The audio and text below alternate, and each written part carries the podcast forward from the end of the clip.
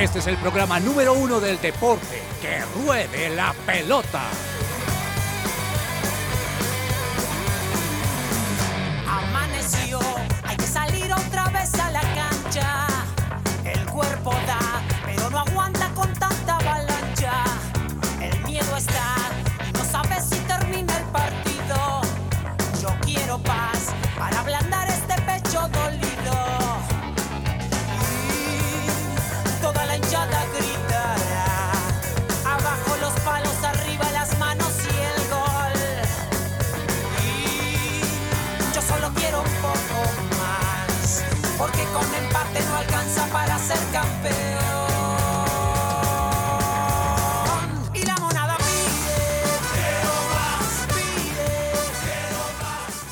Hola, hola, ¿qué tal? Bienvenidos todos de nuevo, una nueva semana de información deportiva aquí en su presencia radio, en esto que es Que Ruede la Pelota. Muy felices de acompañarlos a todos ustedes, nuestros oyentes de la 1160 AM aquí en Bogotá y en el alrededores, también a quienes nos estén escuchando a través de la página supresenciaradio.com o quienes lo hacen a, través de las distintas plataformas de streaming, de radio, como TuneIn, como Claro Música, como Radio Garden, desde donde sea que usted nos esté escuchando, un abrazo grande y feliz semana para todos en este lunes eh, 6 de marzo. 12 del mediodía, 4 minutos. Vamos a acompañarlos en vivo a todos ustedes hasta la una de la tarde con toda la información deportiva. Y aquí saludando también a nuestros compañeros de la mesa en este día lunes, comenzando por nuestro querido director el día de hoy, don Andrés Patiño. ¿Qué tal Andrés? Me alegra saludarlo hoy. ¿Cómo ha estado? ¿Qué tal el fin de semana? Señor Cabezas, gracias eh, por eh, la entrada, por el saludo. Bienvenidos a todos. Eh, saludo también a mis compañeros de mesa, que ya los vamos a, saludar.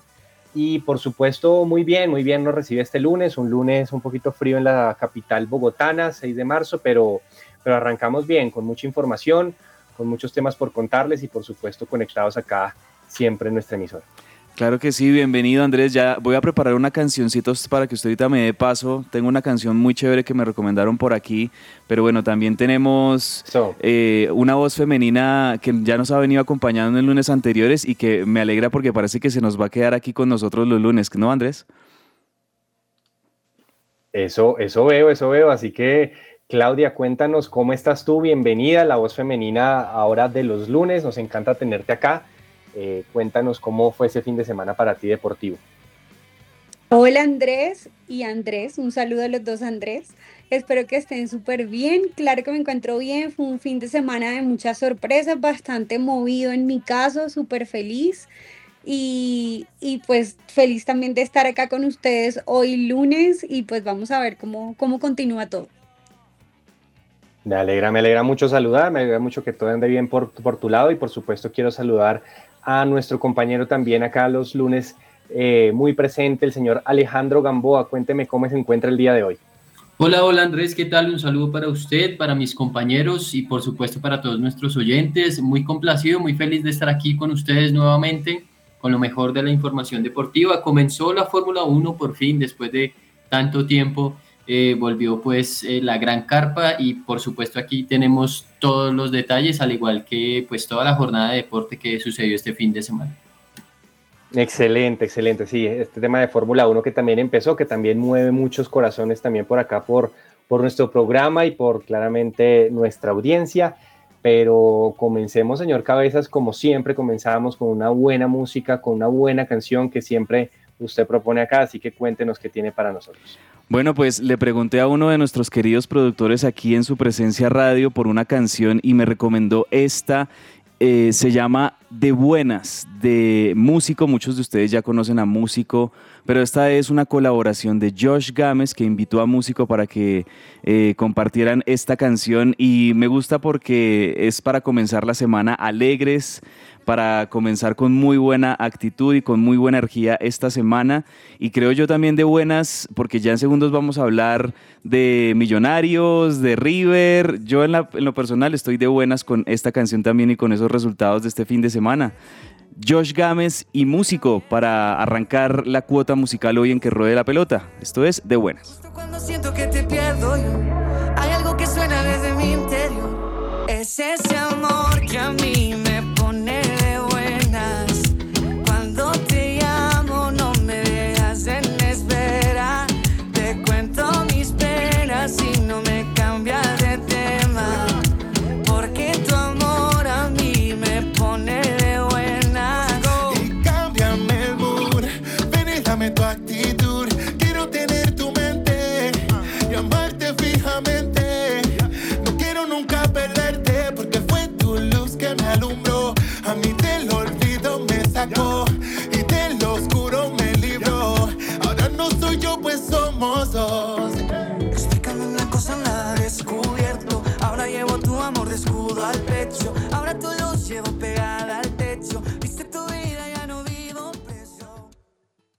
Esta sección es posible gracias a Coffee and Jesus, Bogotá.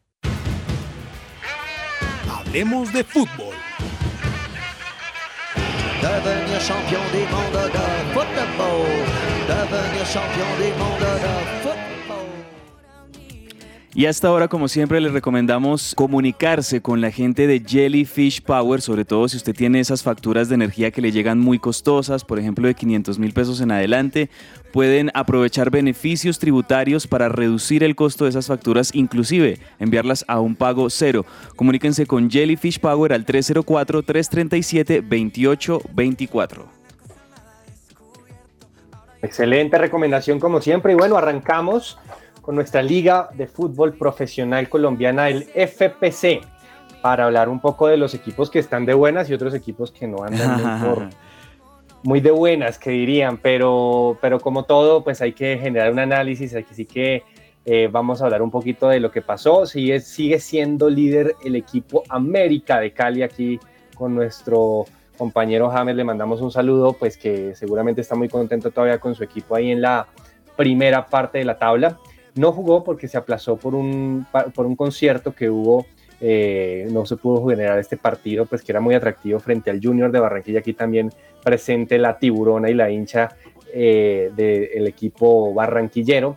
Eh, pero pues sí se jugaron otros partidos y adelantaron de pronto un poco más la agenda equipos que, que- que todavía tienen muy poquitos partidos en la liga. Uno de ellos es Millonarios, que ganó su partido Alejo en Bogotá 2 a 0 ante el Cali con una nómina mixta, eh, pero me parece que esa nómina le dio funcionamiento y le dio resultados a Gamero, no tanto así hace ocho días con el Once Caldas, ¿no? Sí, sí, sí, fue, fue una nómina mixta. Eh, digamos que los únicos titulares eran Montero, Vargas eh, y Daniel Giraldo. Así, Y. Bertel también, Bertel. Serían en total cuatro. Eh, y creo que, bueno, Millonarios eh, cambió un poco respecto a lo que había mostrado en Manizales y que Gamero había sido criticado por sector de la prensa y de los hinchas por poner una nómina pues tan suplente. Eh, en esta ocasión, pues Millonarios tiene un panorama diferente, porque si bien pues Atlético de Mineiro va a ser un rival más difícil que la Católica de Ecuador, pues Millonarios va a jugar, esos dos partidos los jugó de local, mientras que contra la Católica venía de jugar en Ecuador y luego tenía que viajar a Manizales. Eso eh, Gamero lo explicó después en rueda de prensa después del partido contra los ecuatorianos. Aquí fue diferente, aquí pues los dos partidos van a ser en Bogotá, este del Cali, luego pues eh, allá, eh, luego recibiendo Atlético de Mineiro. Quiero destacar, bueno, a Juber Quiñones y a, a Juan Carlos Pereira, que pues se vieron muy bien. Eh, Pereira para mí pues fue la figura del compromiso. Eh, creo que pues mostró su jerarquía porque le había ganado el puesto a Larry Vázquez en algún momento.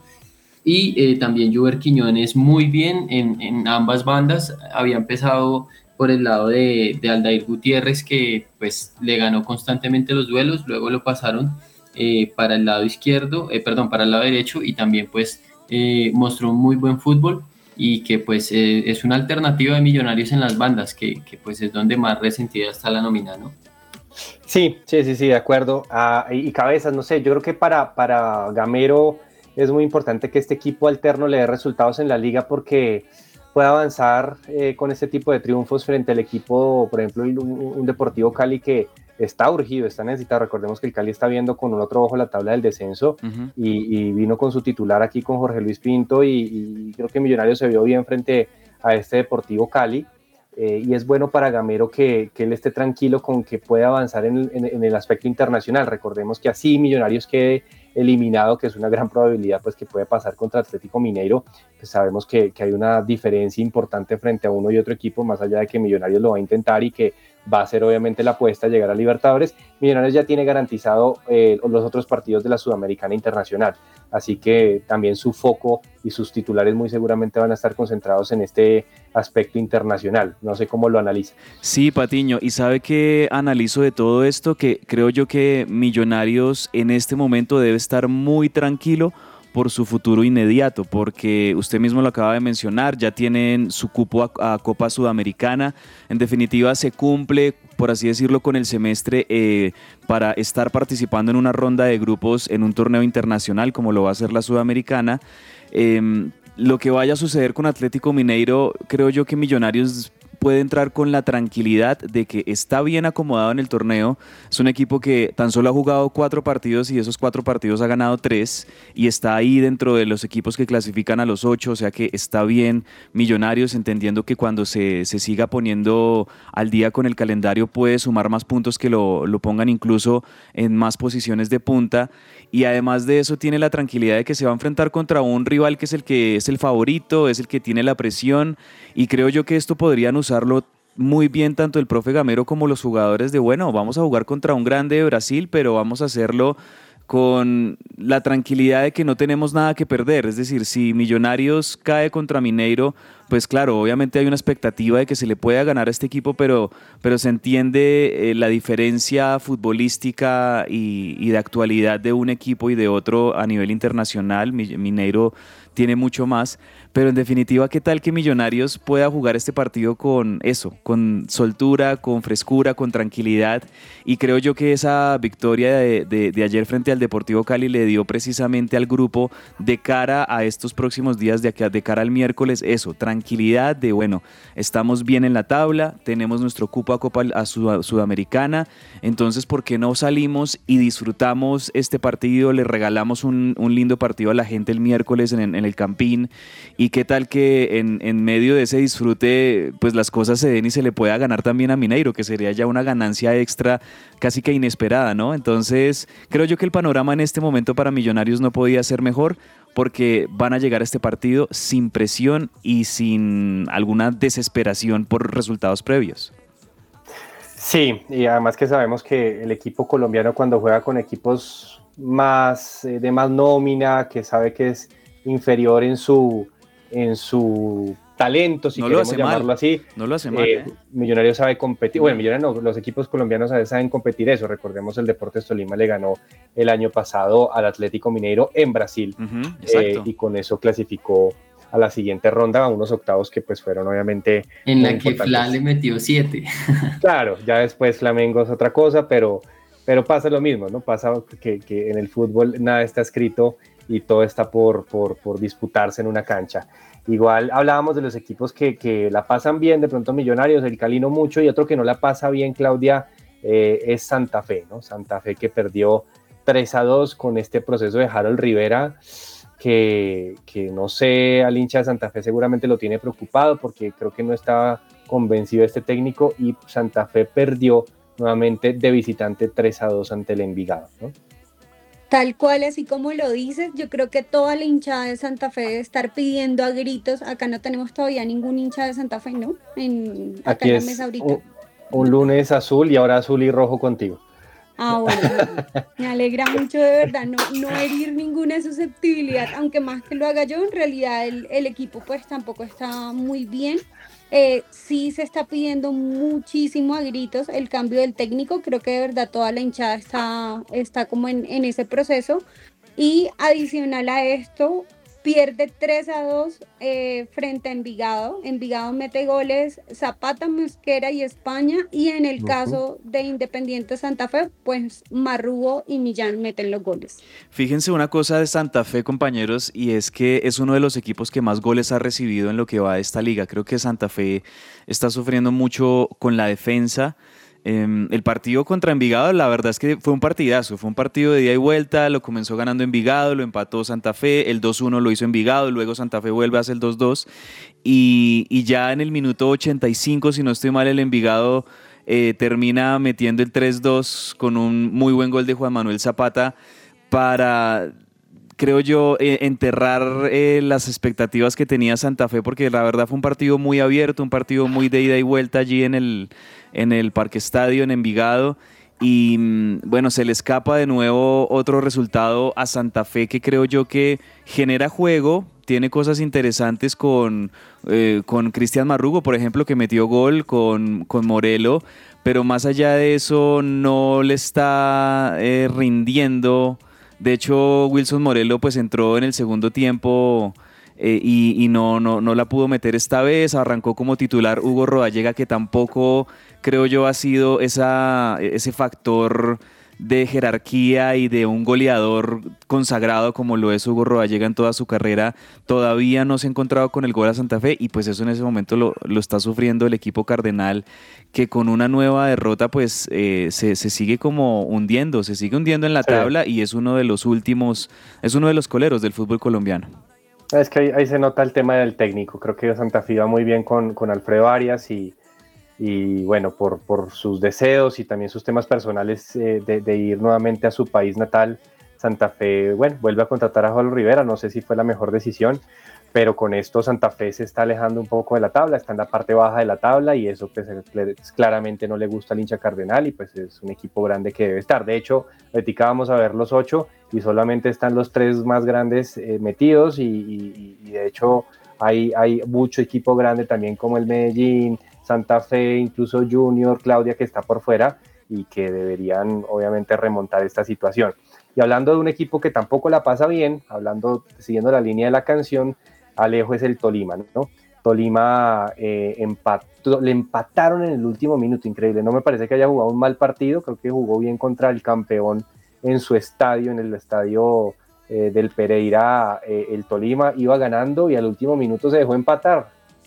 Uy, eso fue increíble, de verdad. Ese gol que hace Jason Perea, eh, pues fue prácticamente en la última, en las últimas dos jugadas de- del compromiso, un tiro libre que surge de, de una jugada, digamos que puede ser un poco infantil.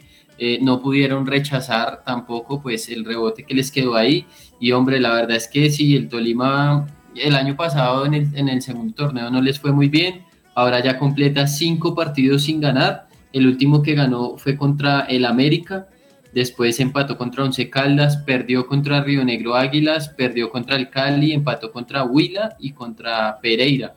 Y en este momento pues es 16 en la tabla de clasificaciones, apenas con 6 puntos en 6 partidos disputados. Hay muchos equipos que tienen partidos aplazados, Tolima tiene uno, pero hombre, que haya hecho 6 puntos de 18 posibles, sí, pues deja mucho que desear y sobre todo que, que no se ve que el Tolima juegue bien y no le entren, sino que no arranca. Ese conjunto de, de Hernán Torres no logra, eh, pues digamos como que mostrar esa fortaleza que, que había mostrado en su juego eh, pues años atrás, campeonatos atrás, y sobre todo que no se ve un gran referente en el equipo, ¿sabe?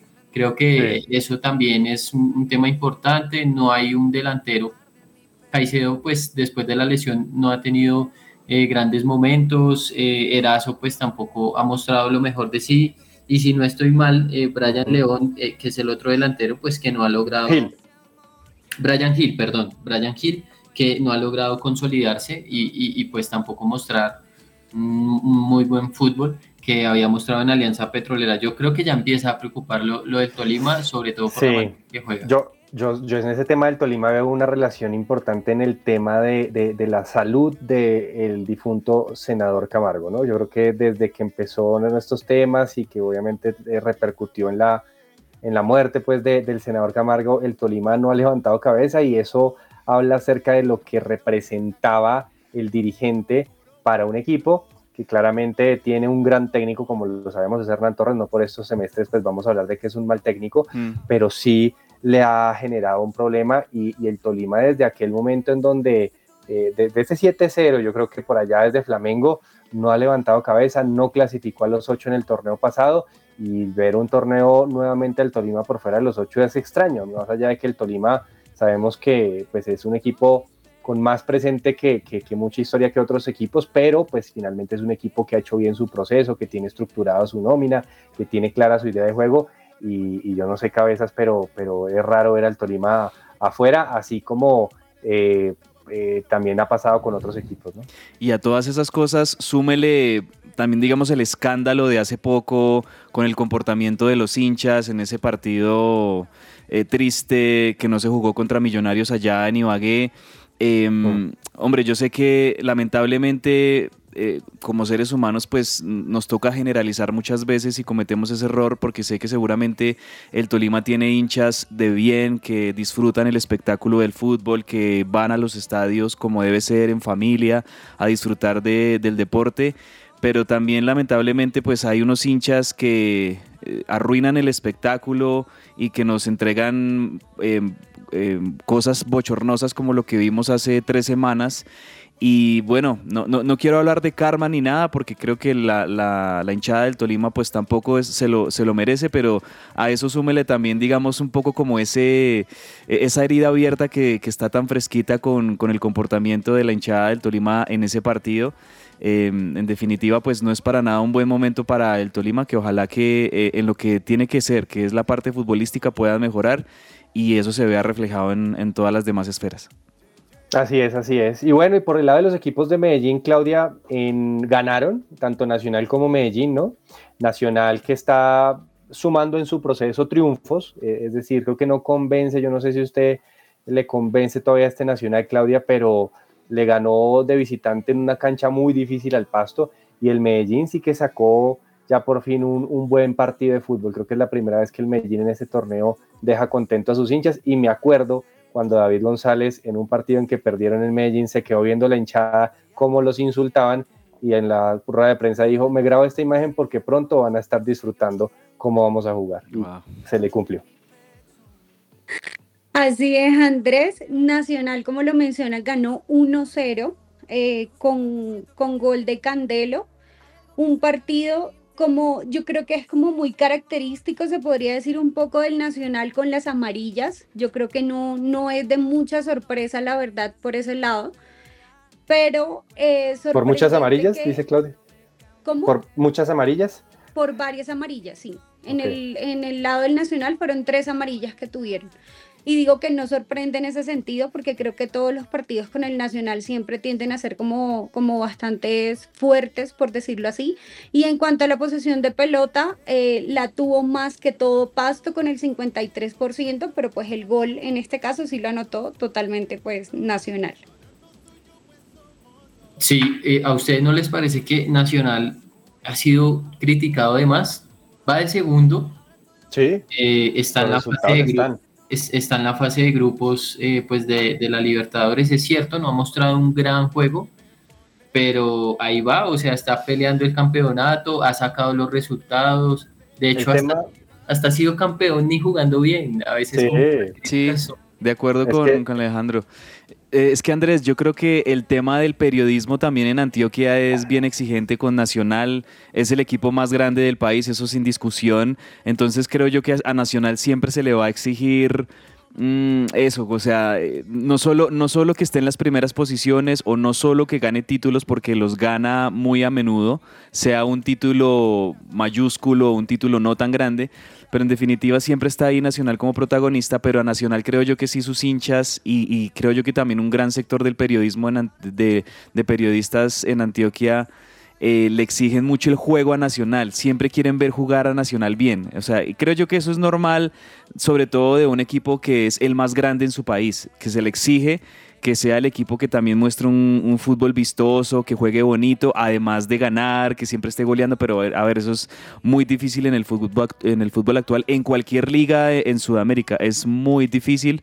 Eh, le pasa a los equipos grandes de Brasil, le pasa a los equipos grandes de Argentina, que por más de que sean los más grandes y les exijan, no siempre van a jugar bien o no siempre van a ganar todos los partidos. Creo yo que pasa como por ese lado. Sí, y súmele que a Paulo Autori, técnico brasilero, no le creen mucho también por su primera temporada con Nacional, en donde no le fue bien. Mm.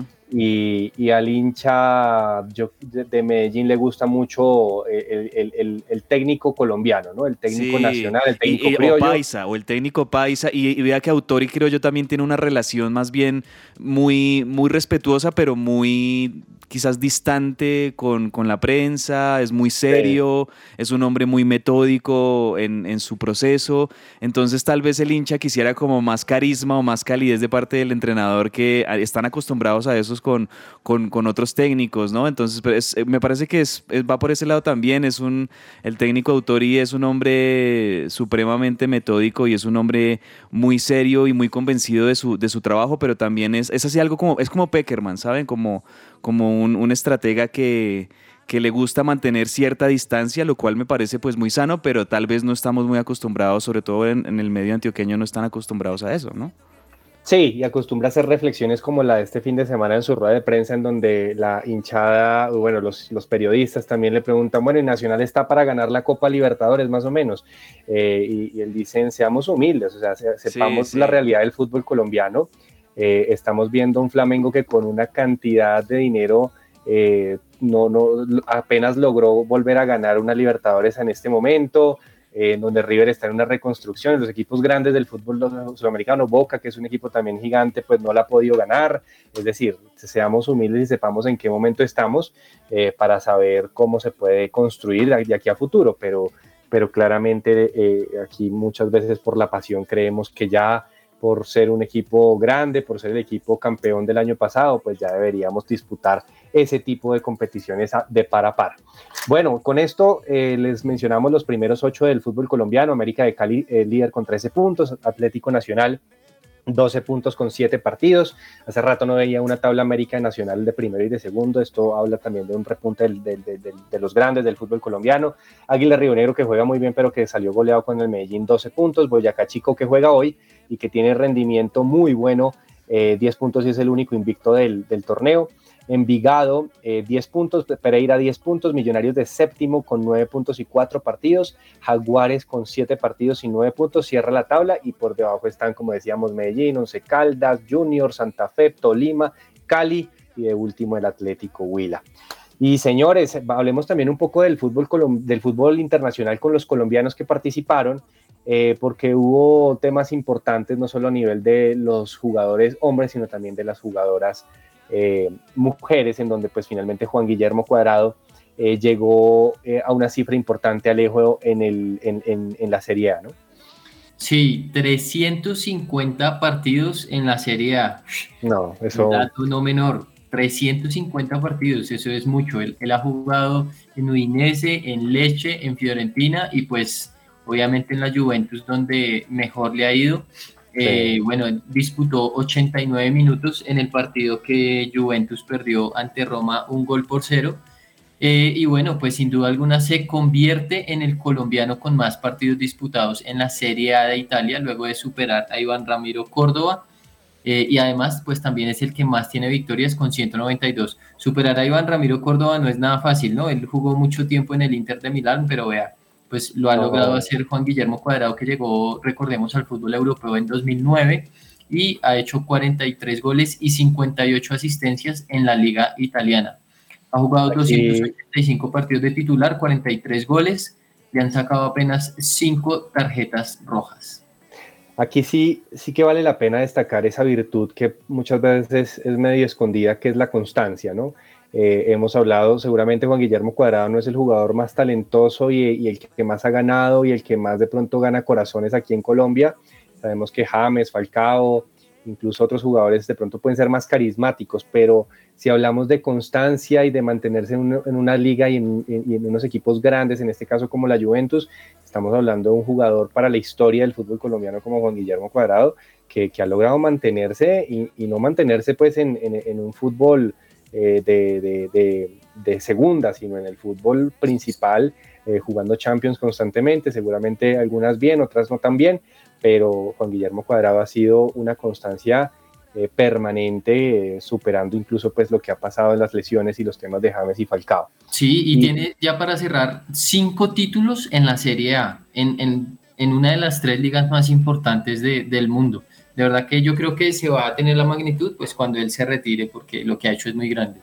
Así es, así es. Y hablando también de, temas en, el fútbol internacional, nos vamos a Madrid, eh, Claudia, porque Linda Caicedo, nuestra jugadora, eh, debutó, debutó con el equipo profesional del Real Madrid después de su contratación, eh, entró a jugar unos minutos y, no sé si Claudia eh, vio, leyó algo que, que, que nos pueda destacar de Linda.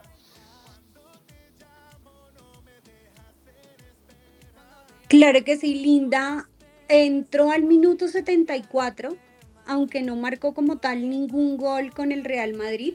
La verdad tuvo muy buenas apariciones. No me alcanza a ver el partido desde el, desde el inicio, pero sí me vi todo el resumen después, porque precisamente Ajá. era como el debut que ella tuvo. Claro. Tuvo apariciones muy importantes sobre el minuto 81 aproximadamente y de hecho ni siquiera fue una, fueron varias.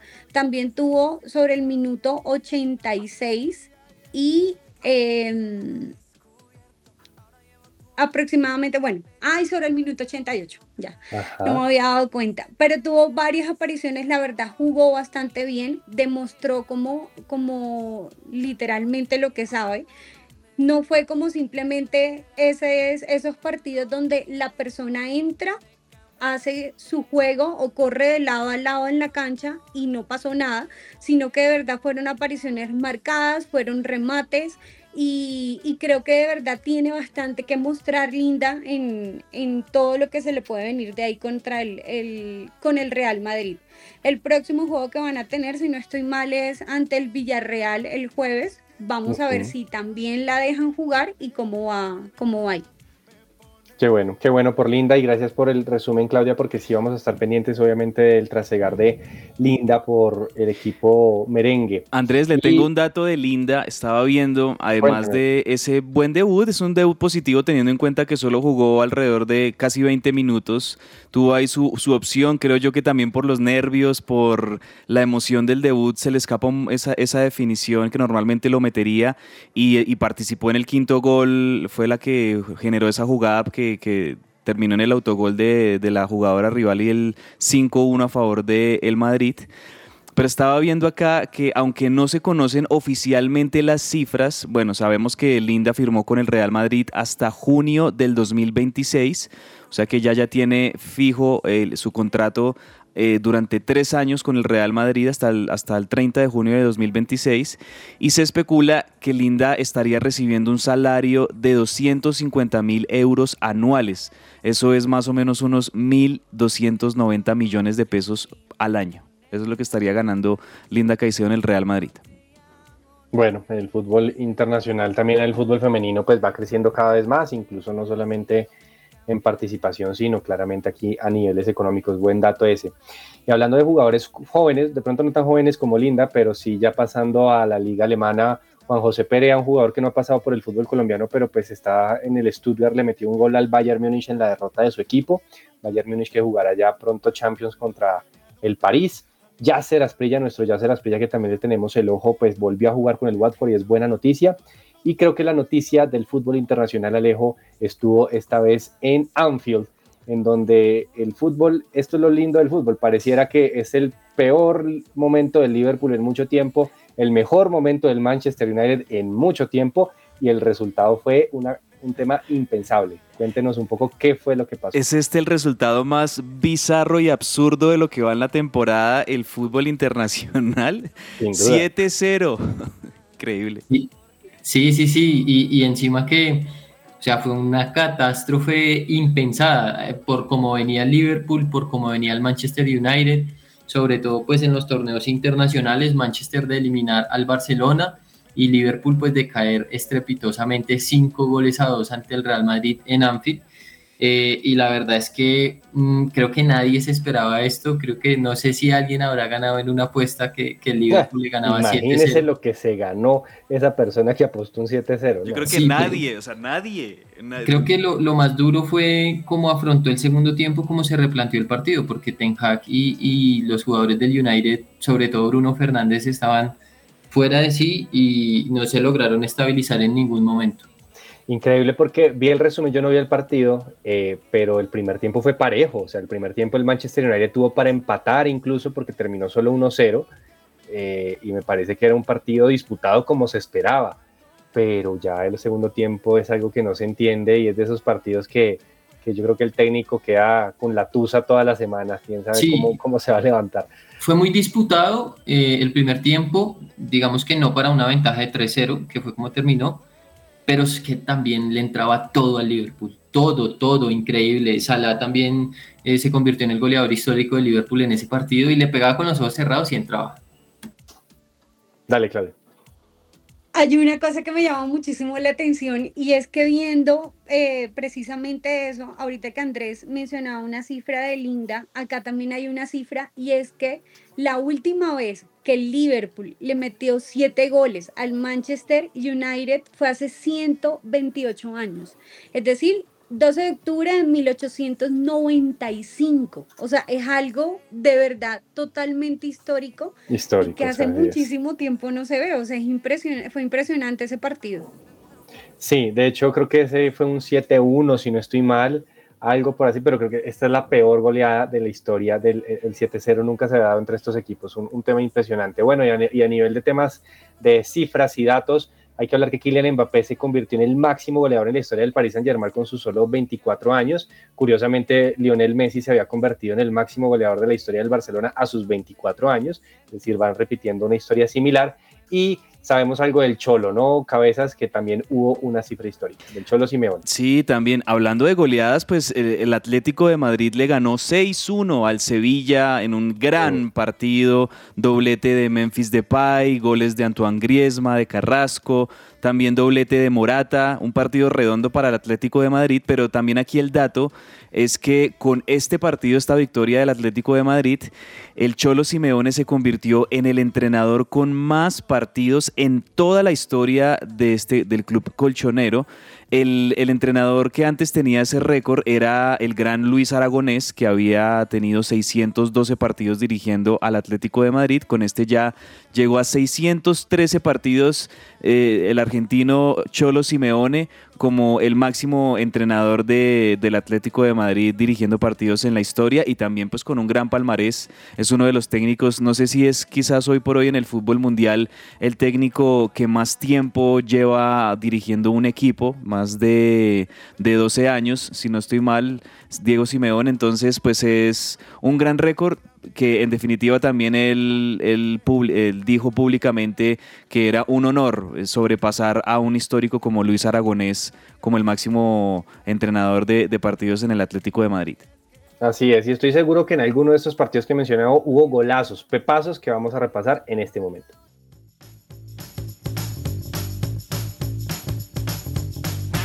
El pepazo.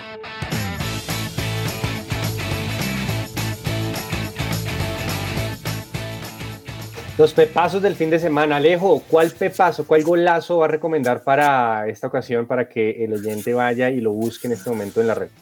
Bueno, el de Nelson del Arsenal al minuto 90. Wow, más, ese fue otro partidazo.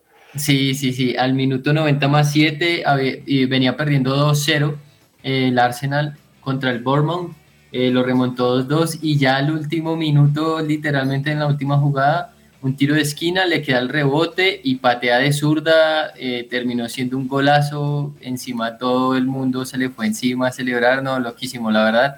Tremendo gol de zurda de Nelson que, que fue muy emotivo, sobre todo por la victoria del Arsenal que le permite tener cinco puntos de ventaja ante el Manchester City yo creo que es de esos partidos que, que, dan señales de que el Arsenal va a quedar campeón esta, esta temporada. Eh, iba, iba, con un partido muy de, de, de para arriba y lo, lo, lo, dio vuelta y en el último minuto, gran gol de... Tienen la mística de del campeón, ¿no? Sí, sí, sí, yo lo veo, yo veo que este partido es muy diciente. Claudia, ¿qué pepazo, qué golazo nos vas a recomendar?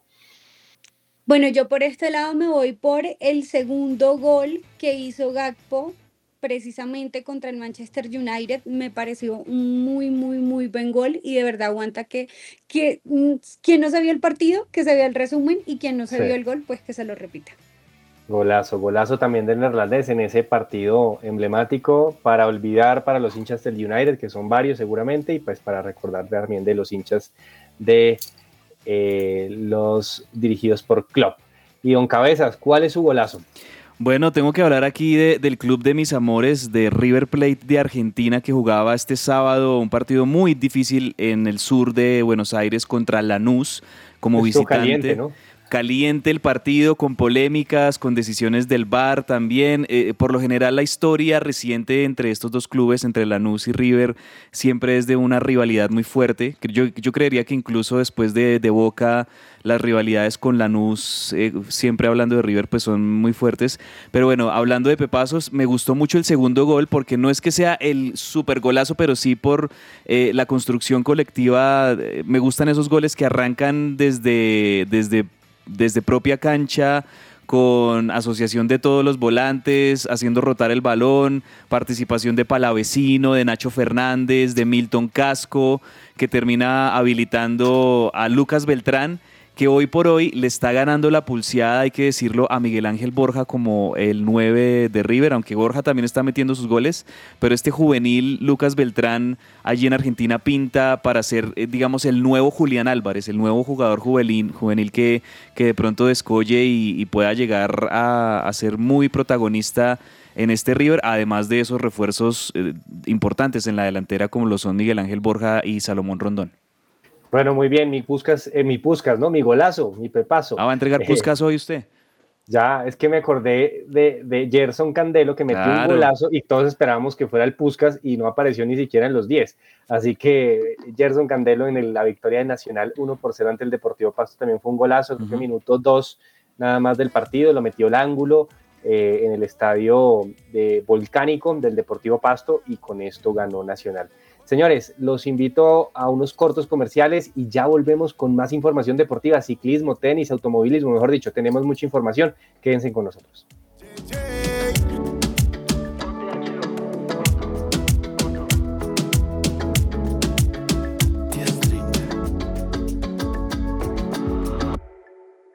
Escuchas su presencia radio. Todo lo que tiene que saber más allá de la pelota.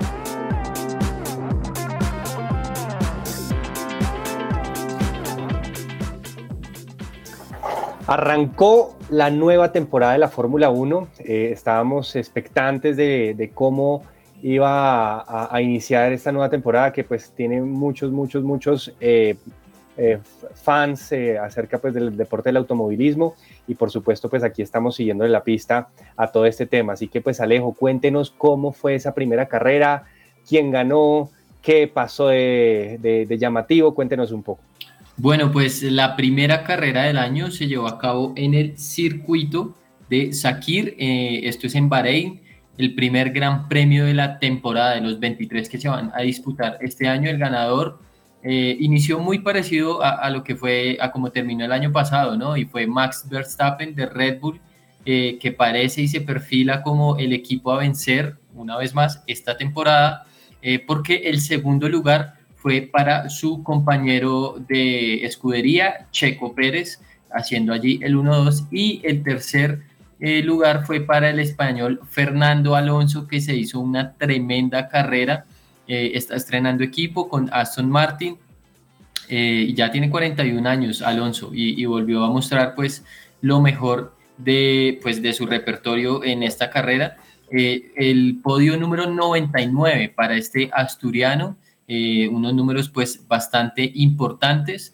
Cuarto quedó Carlos Sainz de Ferrari, Ferrari que pues tuvo, pudo tener un- una mejor carrera, pero pues a unas vueltas del final, eh, Charles Leclerc pues se terminó eh, teniendo que retirar por un problema que tuvo en el motor.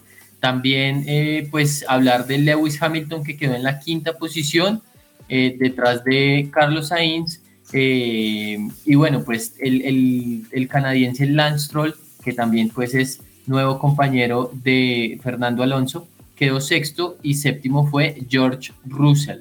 Eh, la verdad es que fue una carrera bastante cambiante. eh, se vio a Fernando Alonso luchando mucho allí con Lewis Hamilton también, eh, un sobrepaso por dentro en el que mostró pues sus grandes habilidades y bueno pues que deja vencedor a Red Bull y ya pensando en lo que será la segunda carrera de la temporada, el Gran Premio de Arabia Saudí que se disputará dentro de dos fines de semana en el circuito urbano de Jeddah.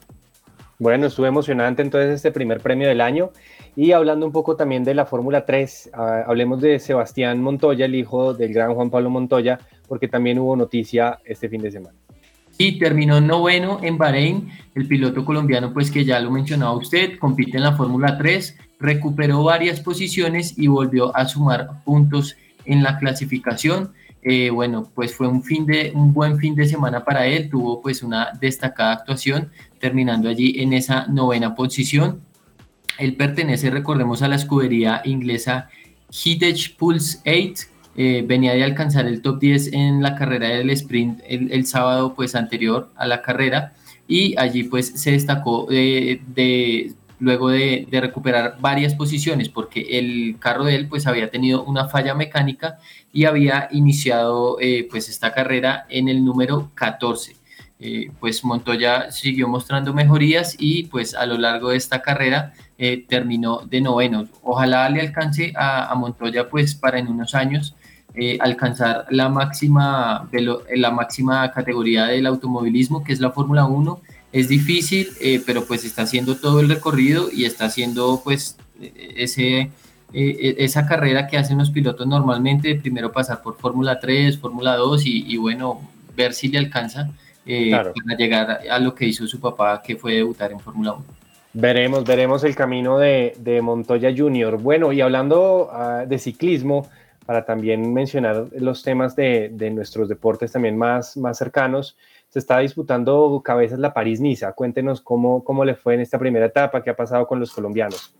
Sí, Andrés, ya tenemos las dos primeras etapas de la París-Niza, donde tenemos, por supuesto, a Daniel Felipe Martínez como líder del Team Ineos para pelear la general. La primera etapa fue una etapa plana, con llegada en embalaje, con llegada en sprint, y en esa primera etapa el ganador fue Team Merlier.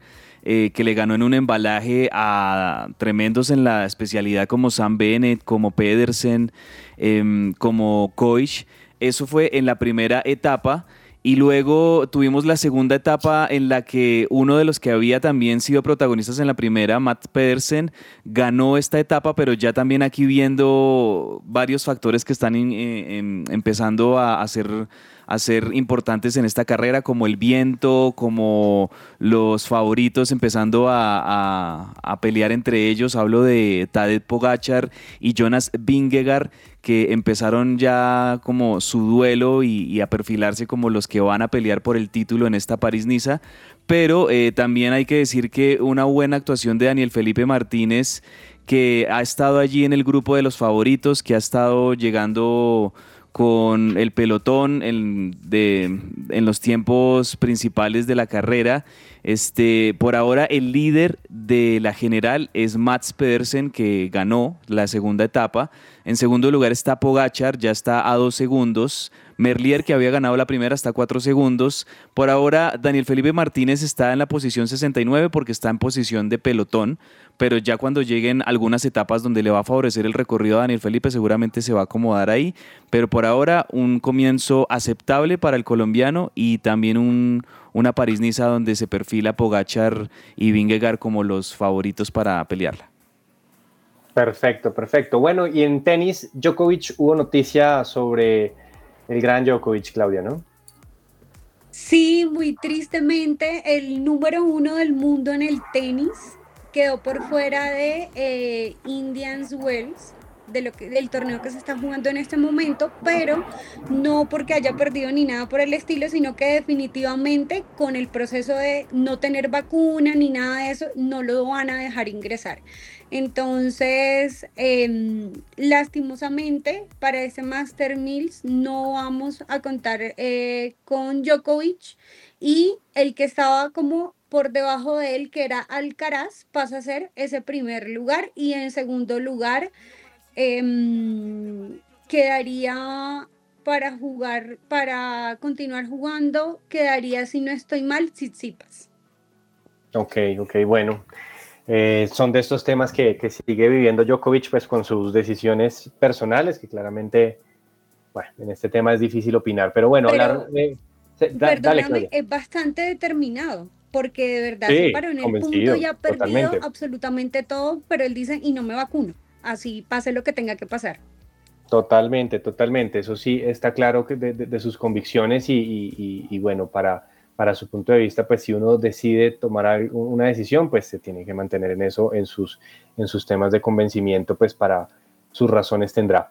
Y frente a, hay una noticia de golf muy importante, cabezas, ¿no? Porque eh, tenemos a, Nicolás Echavarría, eh, que, que, que, nos da una gran noticia, pues para los amantes de este deporte creo que es uno de los puntos más importantes del año que puede pasar. Sí, Andrés, muy buena noticia para el golf colombiano porque tenemos ahora el tercer colombiano en la historia en ganar un torneo del PGA Tour, después de Camilo Villegas, después de Juan Sebastián Muñoz.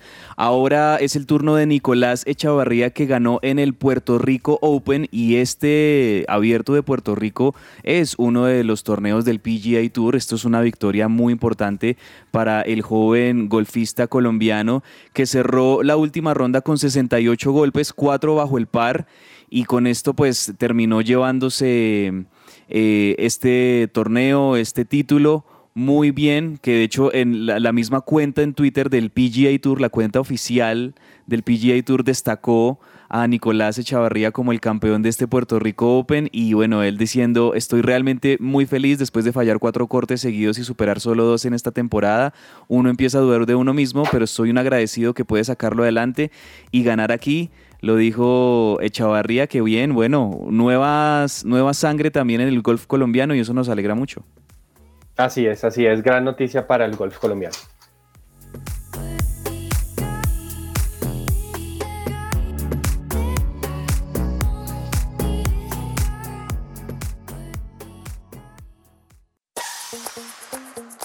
Las historias detrás del deporte. ¿Qué hay en el camerino? La velocidad es algo que a muchos apasiona. El sonido de un motor a 300 km por hora es algo que pocos han escuchado, pero que sin lugar a dudas estremece muchas fibras del cuerpo. En el año 1950 se da inicio a una de las competencias deportivas más extremas y apasionantes, la Fórmula 1. En esta primera edición las escuderías más reconocidas fueron Ferrari, Alfa Romeo y Maserati. Hoy en día hablamos no solo de estas, sino de McLaren, Williams, Red Bull, Mercedes, entre otras. Estas se han alzado varias veces con el Campeonato Mundial de Pilotos. Muchos cambios se han dado desde sus primeras ediciones. Reglamento, participantes, pistas y sin lugar a dudas los automóviles. Y es que este fin de semana se dio inicio en Bahrein al Mundial de Pilotos de la Fórmula 1, con varias modificaciones que deben cumplir todas las escuadras para poder participar. Acá te contamos de qué se trata. El principal cambio hace referencia a la altura del suelo de los coches, toda vez que en el 2022 diferentes pilotos reportaron movimiento de rebote o llamado porpoising, quejándose del dolor de espalda, por lo que se ha elevado la altura del centro del suelo en 15 milímetros y en 10 milímetros en su parte lateral. Otro cambio considerable es el peso mínimo de estos monoplazas, que pasa de 798 a 796 kilogramos, y asimismo el aumento en la rigidez de la barra antivuelco, que permite que en el caso de un accidente a gran velocidad, la carrocería no se deforme y así quede atrapado el piloto. Por otro lado, en el 2023 todos los pilotos deberán usar para la respectiva clasificación solo llantas de compuesto en la primera ronda o también llamada Q1, compuesto medio en la segunda ronda o Q2 y material blando en la tercera ronda o Q3. Y por último y no menos importante, cambio en el tamaño de los espejos con el fin de mejorar la visibilidad de los pilotos, mejorando el ancho de los retrovisores pasando de 150 a 200 milímetros. Te invitamos a sumergirte en este mundo de la velocidad y que te detengas en cada circuito admirando a los pilotos más veloces del mundo. Este fue un informe de Diego Sánchez para el Camerino en que ruede la pelota.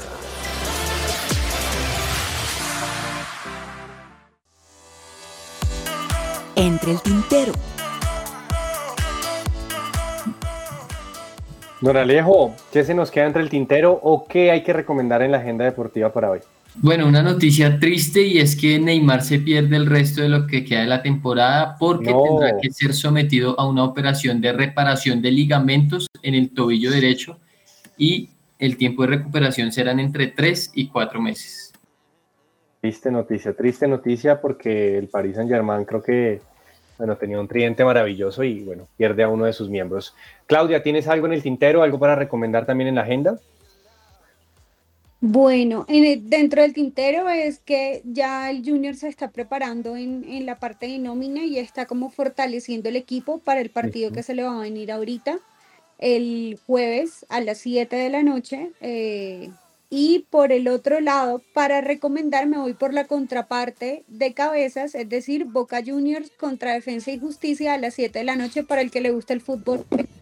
Así es, hoy juegan Boca y Defensa de Justicia en el último partido de esta fecha de, del fútbol argentino. Boca con la posibilidad de, de sumarse a los equipos que, que están en la punta y recordemos también Boca que ganó recientemente la Supercopa Argentina en, en la semana pasada contra Patronato. Y en la NBA, Andrés, eh, le cuento que los Celtics, el mejor equipo en la conferencia este, perdió sorpresivamente como local frente a los Knicks en un partidazo que terminó empatado en los cuatro cuartos y se fue a tiempo extra y en el tiempo extra lo ganaron los Knicks 131-129 y en la conferencia oeste los Clippers eh, consiguieron una muy buena victoria sobre los Grizzlies. Así las cosas, los Bucks de Milwaukee ahora son los nuevos líderes en la conferencia este, los Celtics son segundos y en el oeste sigue liderando los Nuggets y los Grizzlies. Perfecto, listo. Muchas gracias a todos. Solo una cortica última. James Rodríguez hoy regresa a prácticas grupales con el Olympiacos. Para los también seguidores de James, que su último partido fue el 13 de febrero. Bueno, vuelve a entrenamientos ya en estos días. Así que buenas noticias también desde Grecia nos llegan desde James. Muchas gracias a todos por su audiencia. Sigan conectados acá en su presencia radio. Gracias también a mis compañeros. Un abrazo a todos y mañana la invitación de siempre en, super, en Carrera de la Pelota a las 12 del mediodía. Un abrazo a todos.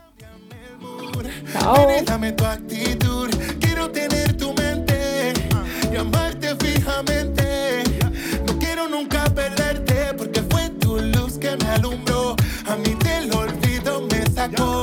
Y del oscuro me libró. Ahora no soy yo, pues somos dos.